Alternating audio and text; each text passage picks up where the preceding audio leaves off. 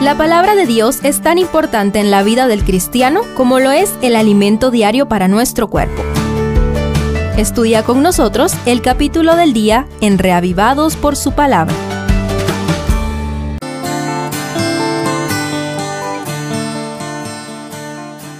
Mateo 16 parte de otra discusión con los fariseos para llevarnos a un mensaje sublime. Acompáñame a escudriñarlo.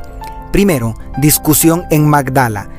El último versículo del capítulo anterior nos dejó en suspenso, con Jesús y sus discípulos viajando hacia Magdala. El capítulo de hoy inicia diciendo en el verso 1, Llegaron los fariseos y los saduceos para tentarlo y le pidieron que les mostrara una señal del cielo.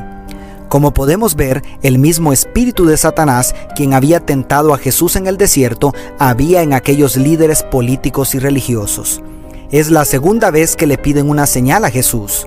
Por esa razón, Jesús da de manera breve la misma respuesta sobre la señal de Jonás y decide apartarse hacia territorio gentil para dedicarle un tiempo especial a sus discípulos en preparación para el final de su ministerio.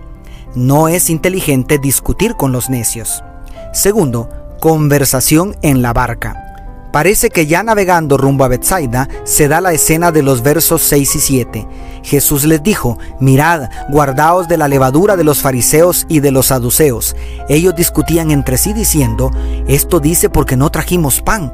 ¿Puedes imaginar la cara del maestro cuando reprendió a sus discípulos por su falta de discernimiento espiritual?